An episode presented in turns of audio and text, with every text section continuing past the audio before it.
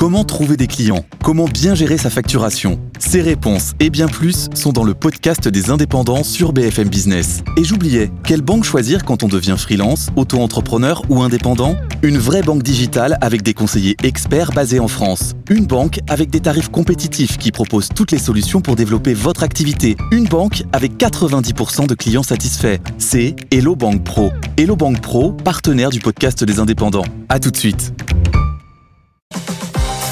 BFM Business, BFM Crypto, la chronique. Et on retrouve, Antoine Larigauderie depuis Euronext. Antoine, il faut qu'on parle de ce jour d'après. Hein. Binance, comment ça a été digéré dans l'univers crypto d'abord? Ben, du point de vue euh, de la tendance, euh, on, on est quand même euh, pas trop mal. Hein. On est reparti à la chasse aux 38 000 sur les bitcoins, un petit peu comme si de rien n'était. Les 2000 hein, pour l'Ether, l'XRP reste un peu à la traîne à 60 cents et puis le Stolana stagne un petit peu.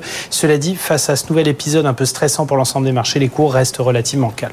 Bon, il faut quand même être clair, il y a quand même un petit mouvement de panique, petit ou gros, vous allez nous le dire, du côté de Binance même, il y a des retraits de capitaux. Oui, Changpeng Zhao a, eu beau essayer d'être rassurant dans son long tweet fleuve. Hein. les fonds des utilisateurs sont en sécurité, on n'a jamais utilisé leurs fonds pour faire autre chose, etc. Non, le message n'est pas passé. Dès les premières 24 heures, pouf, un milliard de dollars de crypto retirés. Et ça continue. Là, au dernier des comptes effectués par les analystes de chez Nansen, un spécialiste des données blockchain, on en est à 1 milliard 7 avec de grandes vagues. Là, en seulement 12 heures hier, 17 millions de dollars d'Ether ont été repris d'un coup par les utilisateurs. Et sur 24 heures au total, 900 56 millions d'actifs au, global avaient été retirés. Donc ça a tendance à s'accélérer et par gros blocs.